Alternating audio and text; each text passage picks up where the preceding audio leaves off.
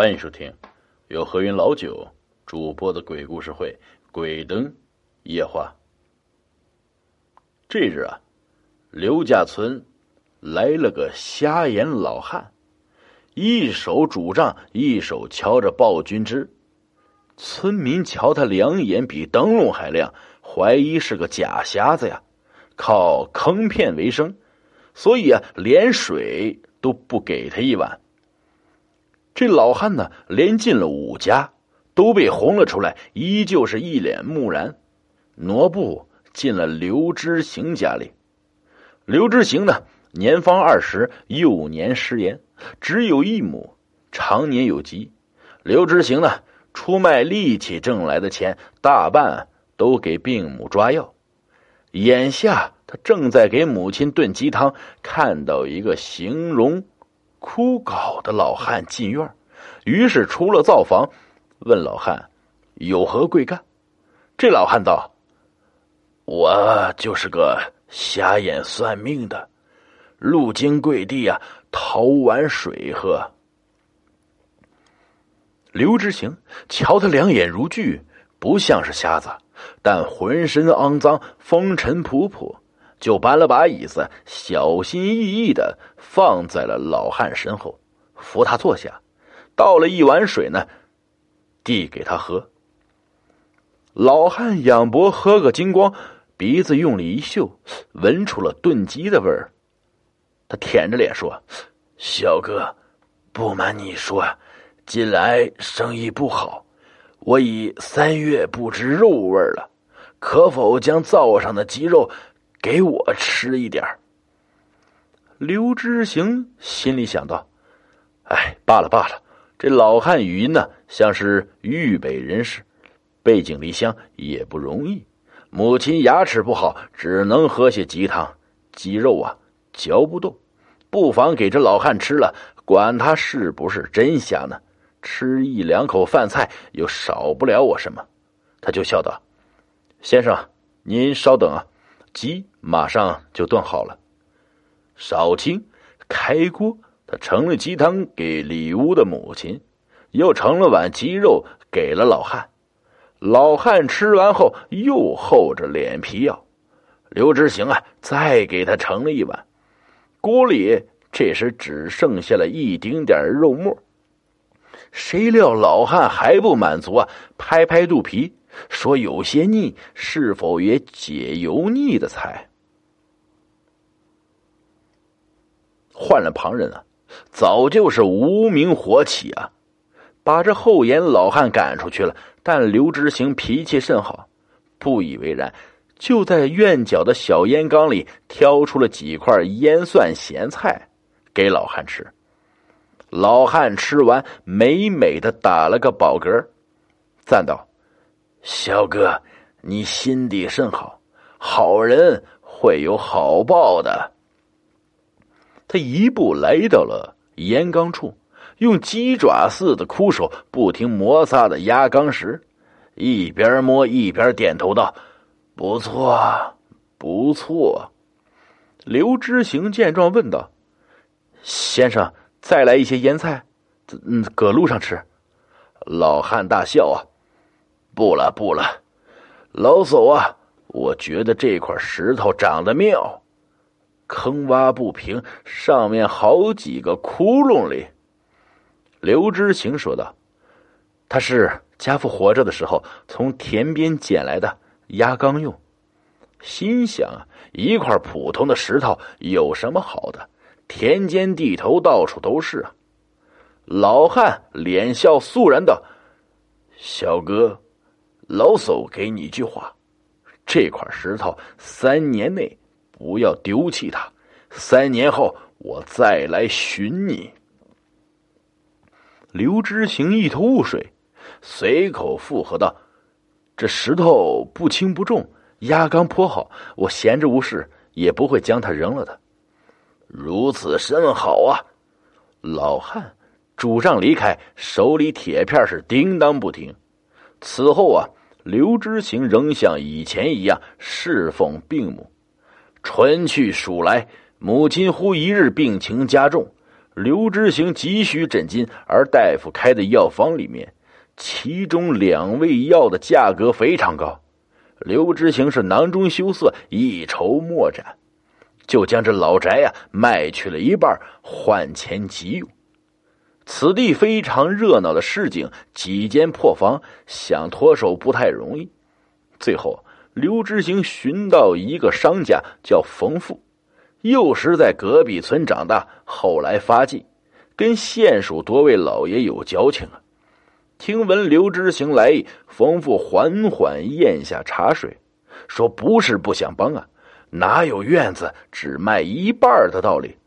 要么一套老宅全卖了，看在旧香邻的份上，比市价高出这一成。”刘知行略微思索后，点头答应。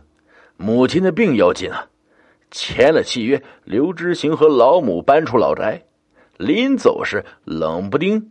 瞥见了院落里的那口烟缸，心里暗道：昔日随口答应好好保管这块石头，哪料今天我却要离开了。心想着，不管如何呀，答应的事还是要做到的。于是动手搬那块石头。在场的冯父连忙阻道：“慢，契约上写的明白，你卖我的这老宅。”除了你们母子的衣物外，这里一草一木都归我了。这石头啊，如今也改姓冯了。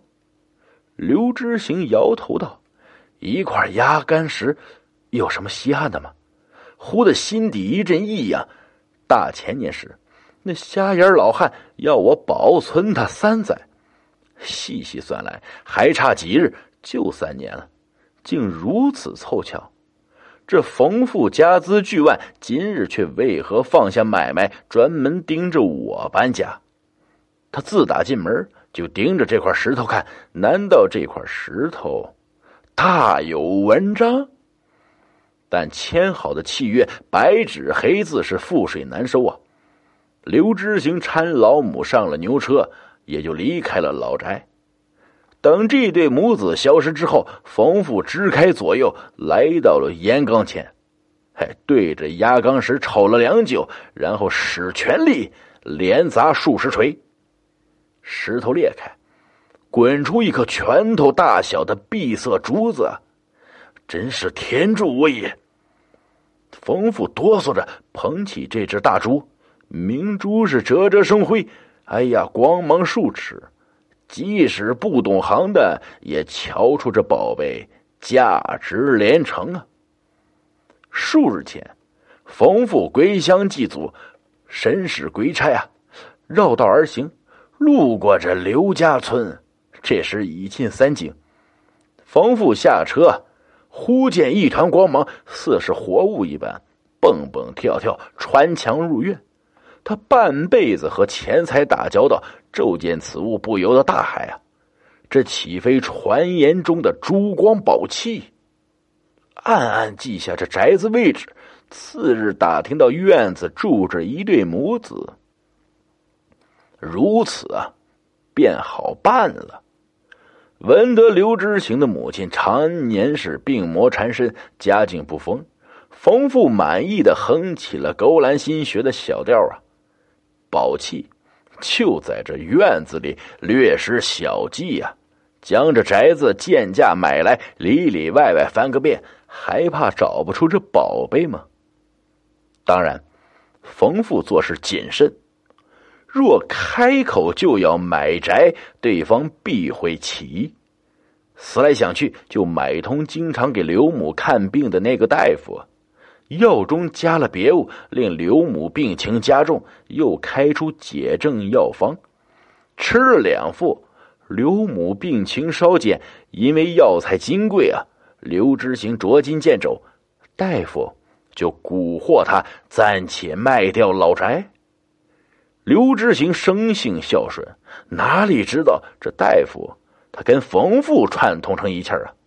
眼下是火烧眉毛，也就答应了下来。经大夫搭桥引线，找到买主冯父，冯父还假装出慈悲为怀的模样，妙招赶走了刘家母子。冯父啊，将这颗世间罕见的宝珠收为己有，特意造了一香木匣子放猪之用。话说，刘知行和母亲暂居在离做事商行不远的两间旧屋里。母亲急症消退，刘知行心里是悬石落下。急症虽离，旧疾仍在呀。刘知行白日在商行搬货做事，一到饭时还要回去生火造饭。这日，突然得知一个消息：冯父和省城的一位大商家闹得不可开交。传言呀，这位大商家甚是稀罕宝贝，家有银山，四处收罗宝器。前几日，冯父卖给他一颗拳头大的碧光珠，看货的时候还好好的，哪知道到手没两天，却变成了一颗普通的石球啊！这大商家就认定是冯富捣鬼，而冯富指天发誓啊，当日交易的就是绝世珍品呢。话头一转，又骂着大商家无限敲诈。这两位，一个王八，一个鳖，那是谁也不服谁呀！对峙公堂，使银无数啊，势必要让对方蹲大牢。刘知行摇头暗道：“有钱人呢？嗨，我等穷人真是搞不懂。”正想着，忽的抬头看到一个老汉手摇告君之。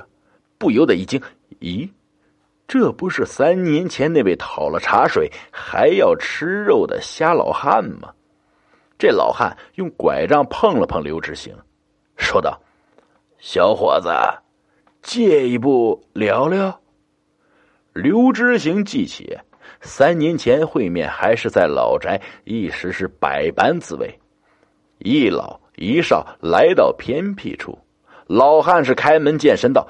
那个压缸石，你是不是卖出去了？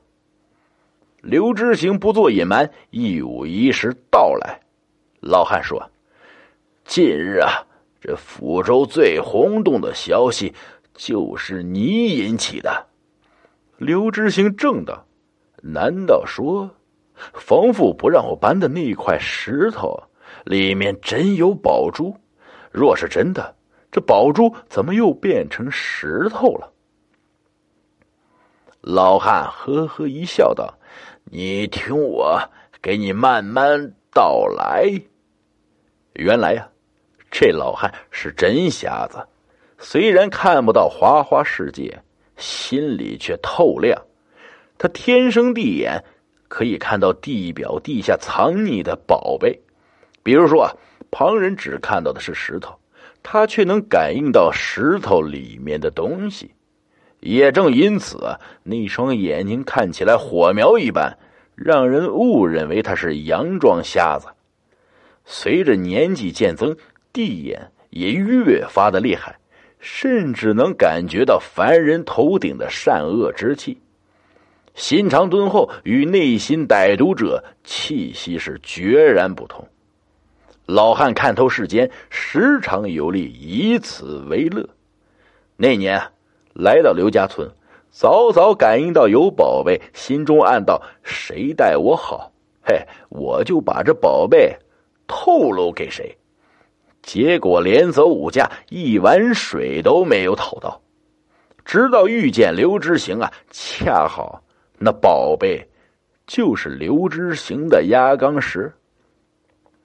压缸石有蹊跷，日夜吸取三光灵气，渐渐运了十胎。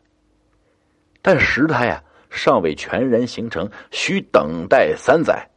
于是老汉辞别时就暗示啊，让刘知行好好保存这块压缸石。